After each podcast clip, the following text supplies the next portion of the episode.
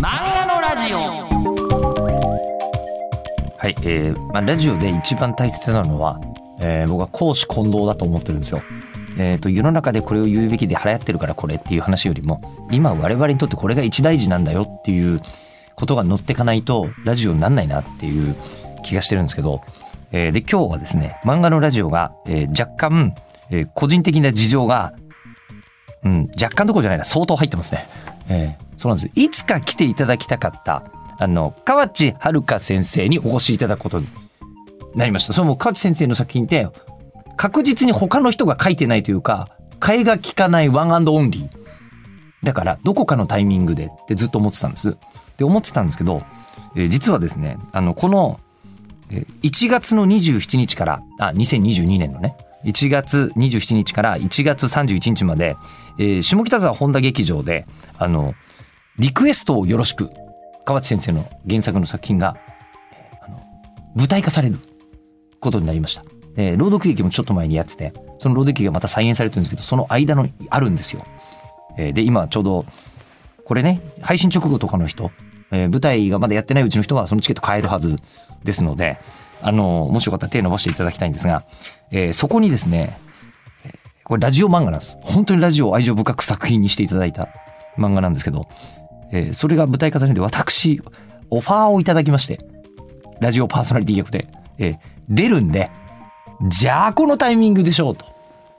いうことでお越しいただきました。でもただその当然ですけど舞台の宣伝のお話だけをするっていうような、えーこともやはりラジオではないと思いますのであのいつも通り、えー、さもしい好奇心でまた先生の幼少期のお話から初め聞いちゃってんだけどちょっと戦前っていう言葉とか出てきてびっくりしました。はい、じゃあそこからどうぞ。お寒い中わざわざあのスタジオまでお越しいただきましてありがとうございます。はい、こちらこそありがとうございます。あのね河内さんお会いするの初めてじゃないですけど、そうなんです。えーじゃないです。あのお会いするたびにすっごい繊細そうだなっていう感じがあ、そう、なんでですかね？なんだろやっぱりあのこう非常にこう小柄でいらっしゃってう。、はい。えー線が細いあーなあっていうのをえ、でもよ、よ、細いよっぴんに言われるっていう。僕の場合はなんか細いっていうよりも細いけど雑に扱っていいやつってあるじゃないですか。あ、でも本当に丈夫、その土から掘ったはいそうです感じの、あれですよね。めっちゃラジオ聞いてくれてますね。いやいやいや。いえ、いやもうそうです。僕はあの通称あの黒くて細くて面倒くさいごぼうっていうやつ はいはい。えーごぼうは基本的にく傷つけるの難しいじゃないですか。でも本当にあのー河内さんは存在感が美術品っぽいんですよ いや、本当そんなこと、私も本当子供の時のあだ名ごぼうだった時はあります。えそれやっぱり細か細かったからみたいな、うん、細くて、はい。なんかく黒いみたいな、なんかつすごい土で遊んでるみたいな。あえそういう感じなんですか？はい、そうです。あの、実はもう今日初めの、初めからもうテーマを先にお伺いしてしまうと、はい、ああの河内さんってはい。めちゃくちゃ作品が繊細でおしゃれなんですよ。あの僕らい男子校。印象。はい、ままずまず印象っていう言い方も失礼ですけど。あのまずファーストタッチがそういう感じで、うんでご本人お会いすると繊細な感じ、えーなのに、えーラジオを本当に聞いてくれてるのがラジオ屋としてビンビンにわかるんですよ。あっていうラジオとおしゃれってあ、はい。あの AM 育ちの僕らからするとめちゃくちゃ距離遠い気がしているのにそれがどうやって河内さんの中に同居してるんだろうっていうのがえー、えー、でも、本当に、あの、赤ん坊の時から、なんはいか、あの、あれです、あの、えっと、なんだろう、保育園の送り迎えで親が、はいあの、要はカーラジオはいはいはい。で聞いて、朝の、なんだろう、こう、帯番組とかを、なんか、本当に、幼少の頃から聞聞いていたっていうので、なんか、すごいみ短さはありましたし、なんか、本当に AM も FM も、なんか、時期ですごい多分聞いてたと思います。そうなんですよあのこうでただラジオ屋からすると、うん。ラジオを聞いて育つと人間身も蓋もなくなるなってちょっと思ってるところがあってああの綺麗にこうなんていう取り繕うっていうのがどんどんできなくなってくるんですね、あおっさんになっちゃうと。うんなんかねここはこう言っとけばいいだろうみたいな大人の判断よりも、本当に思ってること言った方が絶対面白いんじゃないみたいな気持ちにどんどんなっていっちゃううんですね、ラジオやってると。であのそことおしゃれってほど遠いんですよ。いやおしゃかなり。おしゃれじゃないですよ。なんか自分。そうなんですか？なんですかねとじゃあちょっとこれ順番紐解いていきましょう。はいはい。あの紐解いていくと今もう小さい頃に、はい。まあ、保育園の送り迎えでラジオ聞いていただくのははいはい。すごいわかります。うんうん。でもただあの将来こう漫画家さんみたいなはい。アーティストになられる方が、え土いじりとかしてたみたいなはい。お話が一瞬ありましたけど、はいはい。意外とお家の中で育つお子さんじゃなかったんですか？えーっとあもう本当にあのえーっと保育園に0歳児から行ってたのでなんか0歳から行ってるとなんか本当に1歳とか3歳ぐらいでもう本当にこうつ土掘ったりとかはい。なんか泥団子作ったりとか木に登るみたいな風になっていく子供は育ってだから結構なんか美術系の学校に行く時になんかやっぱや野蛮野蛮って言われてましたまずまずその1歳とか3歳の記憶っていうのがあ記憶はそんなにない。ですけどでもやっぱこう写真が残ってたりとあはいはいはいはいかそれでやっぱこうあ泥が好きだったんだなっていう。はい。そうです。でも多分絵本とかも好きだしなんだろう。インドアじゃないかっていうとどっちも好きなんですけど。あれ確かお母様があの絵を描くお仕事をされていた、もともとは両親がアニメーターだった。あご両親ともにですか？あそうそうなんです。あそうなんですか。そうそうなんですよ。ははは。はい。でそのその中で、はいアニメーターさんだとご両親が、うんうん。お家の中はもう絵を描く環境で溢れてるんですか？とそそうそうですね。なんだろう。うんうんそんな そんな特別なもんないですけど普通ですけどええ。はい。あの絵を描くのは好きでした。はい。あの例えばうちだと、うんあのこう両親が絵を描いてる姿って僕見たことないんですね。う、んうんううん。ちは両親とも別に絵を描くはい。家じゃないので、うんうんやっぱりお父さんお母さんがなんか絵を描いていらっしゃるというのは記憶にある。そうですね。なんかそうですね。やっぱ父方のその映画会社のその中のその特殊もう昔だとあ特殊効果っていうあのあ光るあのいわゆる必殺技とか出した時に。ここれをやるとか、ああ。の鉄道にこう宇宙に行く系の、はいはいはいはいはい、うんなんかああいうのを作ってたので、え別にあの39ぼかさなくてもいいじゃないですか。あいや会社がわかるかなと。あなるほど、うんそう。そうでもじゃあそういうあそれののなんかそうそういう技術のええ。なんか仕事をしてたのでそういう会社に行くとなんかこう今と違うそのえ絵の具感みたいなのがいっぱいあるような、い。セル画のなんか景色が割とアニメの原風景っていうかあのでしたね。だから今のアニメの会社を見るとすごいびっくりする、うんうん、本当に。ねもうみんなパソコンの前で、うんそうですよね。でもまあ原画の人がやっぱ鉛筆持つのやめないんだなみたいなのは思うけどでもやっぱ他は違いますもんね。うん、えじゃあそういうこうあのなんていうんですかね幼少期って自分の環境が、はい。あの何か他の人と違うということに気づかないまま過ごすじゃないですか。うんうんであのご両親が絵を描く仕事をしていて、うんうんなおかつあの0歳児からこうあの割と外で、はいはい。えあの活発にうんうんそうですね。育ちっていうのももこれもそれぞれ当たり前だよねと思って、はいえっと、美術系の学校にはい行かれたっていうのが、もうどのぐらいですか？大学からとかじゃ違ないうんです違うんですよねです。私は大学に行ってなくてはい高校なんですよ。専門で高校で行っただけであとはもう漫画描いちゃってるだけなんで。はいいや。高校の段階でもう道が専門的に決まってるっていうのもやっぱりなんか早熟だなというか羨ましいなっていう感じですら。えーえーそでも割と皆さんやっぱ好きなことをなんていうかな多分ヨッピーの周りとかでもそのもう10代とかでやっぱやりたいことを目指してる人とかすごいいそうなイメージはありますけど。だからみんな周りでアニメとかアイドルとか好きなやつばっかりでしたけど、それを仕事にしようと思ってるやつはまだいなかったぐらいですかね。ああそうか。でもその時はもうすでに漫画家さんになろうっていうのはうんうん。その高校に進学するぐらいの段階では思ってらっしゃったんですか？そうそうですね。なんか祖父が戦前戦戦後とかの漫画家だったのでえ。そうなんですか？そのでなんかそそれでアニメをやりたい漫まアニメーターをアニメを作りたい漫画家だったんですよ。えあのだから手塚治虫さんとかとええなんか同じ時期の手塚治虫さんではないですよね。あとっていうと通りがいいかなと思って。なんかそういう人たちとなんか一緒にこ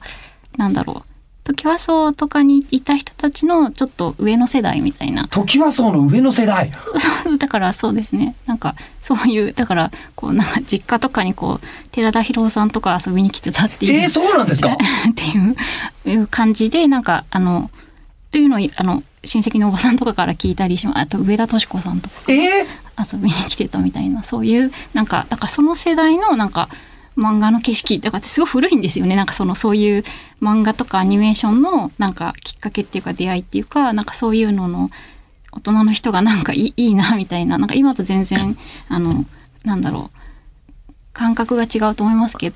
どなんか今ってすごい目指す人が多いみたいな世界になってるかもしれないけどやっぱりすごいなんだろうな。カウンターカルチャーというか、うんうんえーそういうなんかそんなみんなが目指す時代じゃない景色だと思いますけどなんかなのでなんなんだろうあの、うん、あこ憧れたのかもしれないですね子供の時とかに。もう聞いてるって出てくるのはこれ日本の歴史だったらもうなんだろう徳川家康とかが出てきてるみたいな話ですよ。なんかもうそのそうだからなんだろう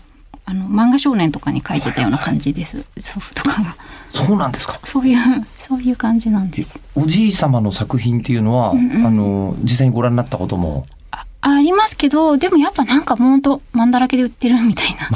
売ってるなみたいなの見かけるなみたいな。うちのじいさんの作品がマンだらけで売ってるってすごい。うんうんうん、なんかそういう懐かしい景色のなんか、ま、漫画館っていうかあの、はい。そうですねなんかこうはい、あのそうすると、まあ、まさに時代ってそう移り変わってますから、多分漫画家さんになるのって、あのこう反対された人ってのもいると思うんですよ。はい。まあ、もう今だともうほとんどいないんじゃないかって気がしますけど、あのそういうことは河内さんの場合はもう全然なかった。そうですね、まあ、漫画にっていうよりは、まあ、その子供の人たちに、まあ、なんかややりたいことをが見つかるといいねみたいな感じで別に漫画にこだわるあれはないですけど私はなんか絵絵を描くのが好きだったんだと思うんですね。あと絵本とかがすごい好きだったみたいな感じでこうも物語の触れ方がそういう感じだったのであのそうですね。小学校の時はなんかコマを割ってみて、はい、でもお話にちゃんとなるような漫画を描いたのすごい遅いんですけどなんとなくそうやってか漫画が描きたいなって多分思ってたんだと思います。うん。その頃は特に好きで憧れてた作品とかあるんですか？あのなんだろうこうお親の仕事とかってなんかこう出会っちゃうアニメーションとか漫画とかっていうのは自分で見つけたこととちょっと違うじゃないですか。わかすっごいわかります親の影響はすごい受けてるから親の世代の漫画はすごい読んでるんですね。なんか例えば母方とかだったらあの本当に70年代とかの少女漫画とかもすごい好きなものがいっぱいありますし父方父方でやっぱりそういうなんかなんだろう。まあお大人が漫画を読み出す時代のものと少年漫画とっていうのが大量に出始めた時代のなんか雑誌で読んでたようなものとかが家にあったのをなんか雑食で読んだりとかしてたっていう出会いでで自分自身はというとあのなんだろう。あの うるせえやつらとかはい。あのはい。そのなんだろう。やっぱこうドタバタした、うん。あのいろんなキャラクターが出てくるこうも物語がすすごい大好きでしたね。うん。やっぱりなんでしょう高橋留美子の革命にうんうんうんこうまさに居合わせたっていう、居合わせそうですねちょっと遅いですけどね。あの、うん。リアルタイムではあのであと親が買ってたというかあと会社から持ってきたりとかがあったんでなんかなんだろうあのうるせえメゾンとかは自分とかはすごいちっ幼かったけど連載を読んでたみたいな感じで、ですかね。はあ、うん。しかもメゾンってあのこう、ローティーンで読むのと、ある程度、もうなんか二十歳ぐらいまでになってからうん読むのとで多分重み全然違いますよね。そう出会い方が違いますよね、なんか違うっていうかなんどうどうってわかんないですけど。受け取るものは多分全然違うんじゃないかなっていう。そうですね。感じ方が大人になってからまた変化したり読んだ時にっていうのもあった気がしますね。なんかこうイライラするキャラクターが変わったりとかなんかやっぱ自分が子供だったからちょっと見てて苦手なキャラクターっていうのが大人になると普通にものすごいこの人ちゃんとした人だったじゃないかみたいな変化があったりとかっていう感想の変化があったり。そうですね。あとは本当に藤子不二雄がすごい大好きだった藤子不二雄さんたちが大好きだったし、まあ、水木しげるさんとかなんかそういう漫画が大好きでしたね。だから、うん、そうそうそうですね。そういう少年漫画が好きでした。でもあの本当分け隔てはでもなかったんですね。そうですね。家になんかガロとかも全部あったから、ガロとコムが全部あったから、だからなんか子供の時になんかなんだろうあのコムに乗ってる萩尾元さんに驚驚いたりとかあと自分が小学校高学年か中学生ぐらいの時に親がコミックあれとかコミック Q とかはいもなんかあるから、なんかなんかわかんないけどそういうかかっこいいけど大人によくわかんない漫画もあるぞみたいなこととでも同時に自分はリボンとかチャオとかぴょんぴょんとかそういうのも読んでったり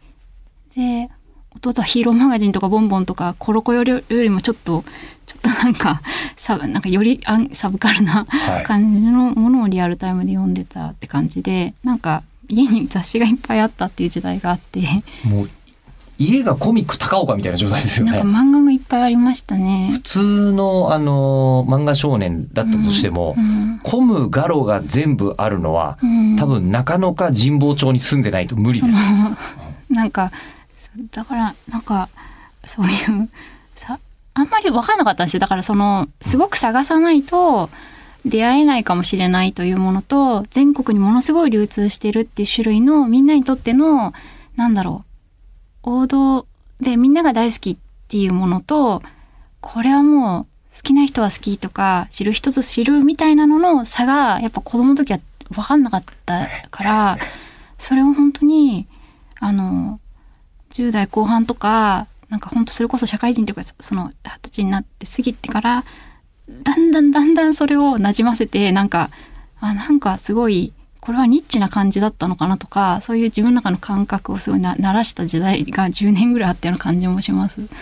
うじゃあそのスタート前だと、えあの藤子不二雄と白戸三平って同じようなもんじゃないの？みたいな。あそうもちろんもちろことんですよね。そそういうそのそうですね。本当にそそこもだししかもそれもどっちももちろんメジャーだと思っててであのなんだろう。本当ガロも長いじゃないですか。だからなんかやっぱ本当みんな並んで印刷されている漫画がこうどういう風に届いてるかっていうのは知らなかったですね。やっぱこうね仲良しえ仲良しに杉吉春って載ってないのみたいな ね感覚ですよねそそんな言言ってしまったら、まあ、それでも一つあったのは自分がやっぱりあの例えばスピリッツとかを小中学校の時に読んでる時には大人向けだと思ってるんです。だから山本直樹さんは大人向けに書いている。例えばですけどね中学の時に山本直樹さんは大人向けに書いてるなではいはいはいだから自分が完全なおたあえっと読者として想定されてないお客だってだからなんか大人のものをなんか覗き見も人事で読めるんです。すごい怖いものも、エログロみたいなものも人事で。でも自分に近いものは多分リボンとかあのぴょんぴょんとかなんかそういうものの中にあの仲良しとかそういうものの中にすごいあのあ私が選んで購入するあの漫画としてあの提出されてるものはここなんだろうっていうのをすごい完全に分けてたのでなんだっけちょっと話ずれますけど例えばこう小学校とか中学校の時にこうオタク化していくとするじゃないですか。でオタク化していく人たちがあのえー、と同人誌が必要になっていくような読み方をする人たちがいるわけじゃないですか。はいはいはいでそれってつまり自分が与えられてるジャンルの中にもう一つ足りないと思って自分の中で深みを掘り下げていくっていう作り方が必要になっていく時期があるわけじゃないですか。でもなんか自分がやっぱ例えば山本直樹さんもあるってことは分かってると自分が読んでるジャンプをなんだろうこう本当にすごい本当小4とか小5の男子としてだけで受け止めて、うん。なんだろう萌えとかやっぱ分かんなかったんだと思いますその時に。だだから好きなキャラクターが例えばこの男の子たちはかっこいいと思いながら読むってことをしないで済んじゃったっていうずずれもあってそれも今すごい苦労してるとこなんですけど。今苦労してるんですか？あうん、なんていうのかそれがあそういうことなんだなっていつも変換しながら分からないとなんだろうこう、ねねね、熱中してこうみんなが大好きになったりとかハマったりする要素って本当は自分が漫画を描くっていう意味では知りたいんだけどいつもこう少しあこういうことなのかなっていうふうに置き換えたり想像しないと分かんない時があって。なんか例えば好きなキャラクターってすごい私豚ゴリラが大好きだったんですよ。本当にずっと長く。そうなんですか？そうなんです。ねキテレツそうなんですの中でも。そうそうなんで本当に今でも自分の漫画の中に自分のその豚ゴリラが好きだったっていうキャラクターを好きだったっていう気持ちを漫画にすごい込めて書いてるんだけど言われることはないわけじゃないですか。ま今 今まで川内さんの作品読んでてうん 豚ゴリラ想像したことなかった。そうそうななんていうかなそうそういうなんか自分の中の大きな乖離というかズレが常にあってなんだろう。例えば憧れとか好きをこんな人素敵でしょっていうふうに あんまり漫画に込めるってことはでできないっていうかちょあのなんかそういうのもあるんですよね。なんかすごい。あのーむしろ今豚ゴリラ論って絶対面白いなっていうことに気づき、うんうんうんうんえっと藤子漫画にはい。いろんなパターン出てきますが、うん大体ダメな子がいていじめっ子がいてお金持ちがいるパターンじゃないですか、うんうんのび太ジャイアンスネ夫じゃないですか、でまあ静香ちゃんはうん。またちょっと別の扱いかもしれないけど、まあうんヒロインもいてっていうのが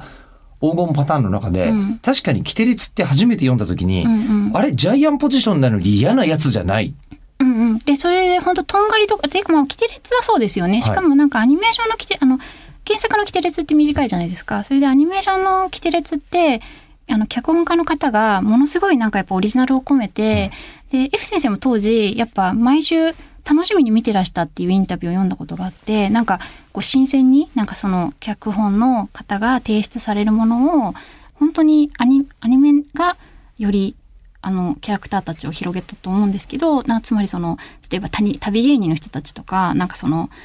本当に昭和の文化をものすごいぶっ込んでるじゃないですか、うん。なんかうんうん。キテレツって。でああの懐かしさとかも多分自分がこ子供心になんか少し上の世代の人がもっとわかる感じなんだけど懐かしい感じなんだけどこれが今もあったらいいなと思いながら自分も見てたって感じがあってでその中にすごい豚ゴリラっていうキャラクターはあの本当に魅力的に、うん。作られていてもう野菜が大好きで、であのガールフレンドのタイプちゃんのことをすごいなんか大事になんかあの仲良くしててでで他のキャラクターもみんなとっても極端なキャラ作りじゃないわけじゃないですか。みんな本当にあのありえそうな誰かがものすごい物語になんていうかなこう消費されるようためになんかこうあの極端なことを あの引き受けないでみんなでありそうな喧嘩とでどの人もそれぞれに回によってなんかこう視聴者として見ててムカつくポイントが変わるようにできてるっていうかで結構だってドラえもんだとしずちゃんとか厳しすぎること言うわけじゃないですか。でもなんかこうみおちゃんってとかとんがりっていつもその間のところのなんかいそうな子たちっていうところでしかもそれがちゃんと物語が成立してるから大好きだったんですけどうんでも今思うとそのやっぱその極端なキャラなんていうかなマスコット化できるぐらいの極端なキャラクターっていうことをそれってゲームとかのキャラとかもそうだと思うんですけどなんかそういう作り方に対してやっぱもっとキャッチーさとかなんか強さみたいなことで作るっていう部分をなんかこうわわか分かりきれなかったからなんか自分がなんかぼやぼやした漫画描いてるのかなって今すごいずっと悩んでるって感じも 混ざってくんですけど。ただ今お話聞聞いてて僕つながりましたうんうんうん。あの豚ゴリラにはい対するその河内さんの思はい。いがキテレツ大百科のあのー子供の頃すぎるのよ出会ってんのはキテレツ大百科にで子供の頃すぎてあの価値って、えーむしろすごいことをあのー若いうちに若いうちがすごいちっちゃいうちにインストールされてたなって思います。ドラえもんはやっぱりすごいじゃない？でドラえもんの方が多分ちっちゃい頃に出会う人多くてで僕も当然あこういうのいいなとか、えーで大長編ドラえもん見て大長編ドラえもんっていうものが人生とはっていうものを初めて考えたんじゃないかという気すらするわけですけどそのドラえもんにちょっとだけ残ってたトゲがね通常テレビシリーズのジャイアンのあの嫌なやつっぷりがちょっと引っかかってたんです。スネ夫も引っかかってたんです。に対して確かに豚ゴリラはそこがなかったんですよ。であれこっちの方が心地よいぞっていう感じって今に至るまで雰囲気だけで感じてて今日初めて言葉になりました。っていうか言葉にしていただいたんですよ。でそう考えるとああこの世にこう存在しないえーこの世に存在しない。存在するけどまだ漫画に出てきてない人たちをどうやって作品に出してくれるかっていうのが河内先生の作品のすごい魅力なんじゃないっていうことにですねだんだん思い至り始めまして、えー次回。多分僕初めて読んだの関根くんの声だと思うんですけどあの関根くんの恋のお話からちょっとお伺いしようと、思っております、えー次回更新は1月の9日午後6時、えー予定です。お楽しみに。